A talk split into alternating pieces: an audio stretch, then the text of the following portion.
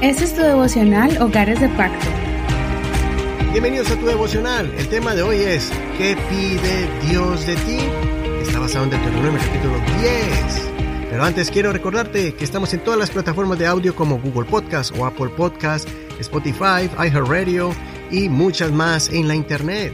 También estamos en Facebook como Hogares de Pacto Devocional.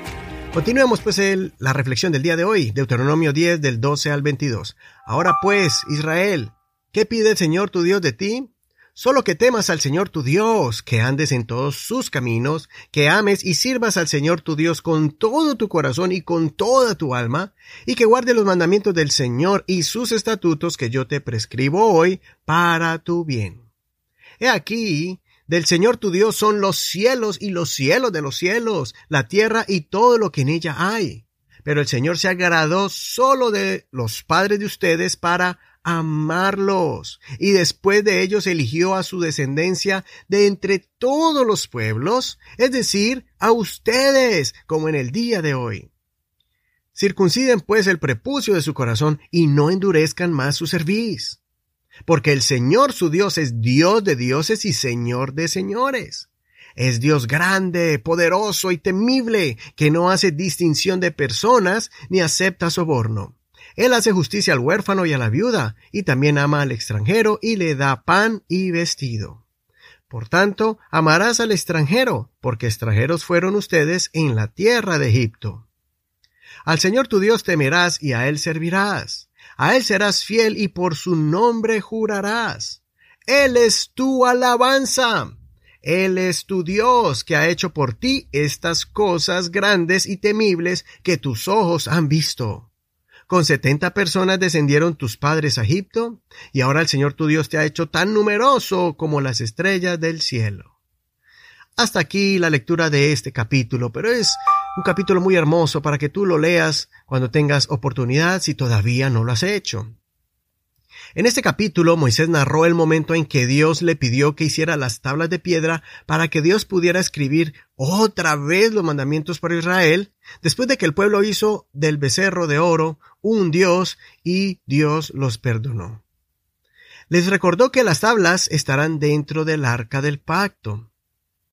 Después Moisés se dirigió de forma solemne y cariñosa al pueblo, llamando su atención a algo que debían recordar por siempre, les explicó lo que Dios les pide.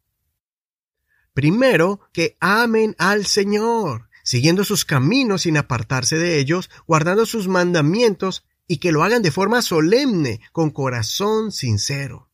Así es, Dios quiere que le sigan con corazón voluntario, con amor y entrega total. Él no quiere que nadie lo siga por imposición o miedo.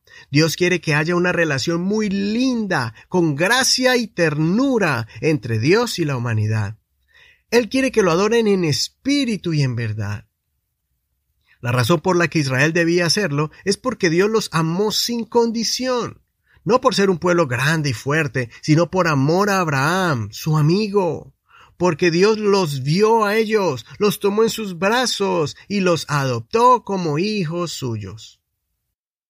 Y de la misma forma, no debemos olvidar el gran privilegio que tenemos de ser llamados hijos de Dios, el haber sido escogidos entre millones de personas. Muchos todavía no han experimentado el poder del Espíritu Santo, los abrazos del Señor cuando entramos en su presencia, la consolación y la paz que Dios nos da, los milagros y prodigios que Dios hace cuando lo llamamos en oración. Muchos no saben lo que es dormir sin sentimientos de culpabilidad, pues los persiguen sus faltas pasadas. Muchos no saben lo que es sentir esa sensación grata de libertad, de ser perdonado, de ser liberado de las cadenas invisibles que atan el alma. Pero tú sí. Eso ocurre cuando Dios nos llama y aceptamos su llamado, cuando creemos en su gran obra de salvación, cuando murió y resucitó por nosotros. Eso ocurre, todas esas bendiciones y esas experiencias ocurren cuando el Espíritu Santo de Dios nos inunda con su gracia. Por favor, no olvides nada de estas experiencias. Porque cuando Israel olvidó los privilegios tan grandes que tenían al tener a Dios en medio de ellos, comenzaron a desviarse rápidamente del camino del bien y se fueron detrás de otros dioses. No vayas detrás de placeres temporales terrenales. No hagas cosas que te hagan alejarte de su presencia maravillosa. Nada podrá reemplazar el gran honor de entrar al lugar santísimo por medio de la sangre de Jesús. No arriesgues a perder tu salvación.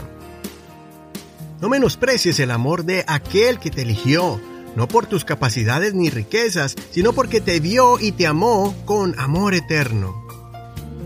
Solo nos queda hacer lo que Él nos pide, que lo amemos y lo sirvamos con todo nuestro ser, como dice la escritura de Proverbios 23-26. Dame, hijo mío, tu corazón, y observen tus ojos por mis caminos. O como dijo el profeta Miqueas en Miqueas 6:8, Oh hombre, él te ha declarado lo que es bueno. ¿Qué requiere de ti el Señor? Solamente hacer justicia, amar misericordia y caminar humildemente con tu Dios. Yo estoy dispuesto a satisfacer ese deseo del Señor para con sus hijos. ¿Lo estás tú también?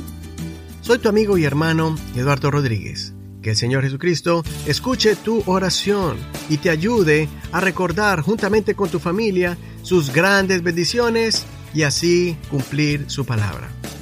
Gracias por escuchar este devocional. Si quieres recibir este devocional en la plataforma de WhatsApp, puedes escribirnos al 562-551-2455. 1-562-551-2455 y así recibirás las notas y el audio también.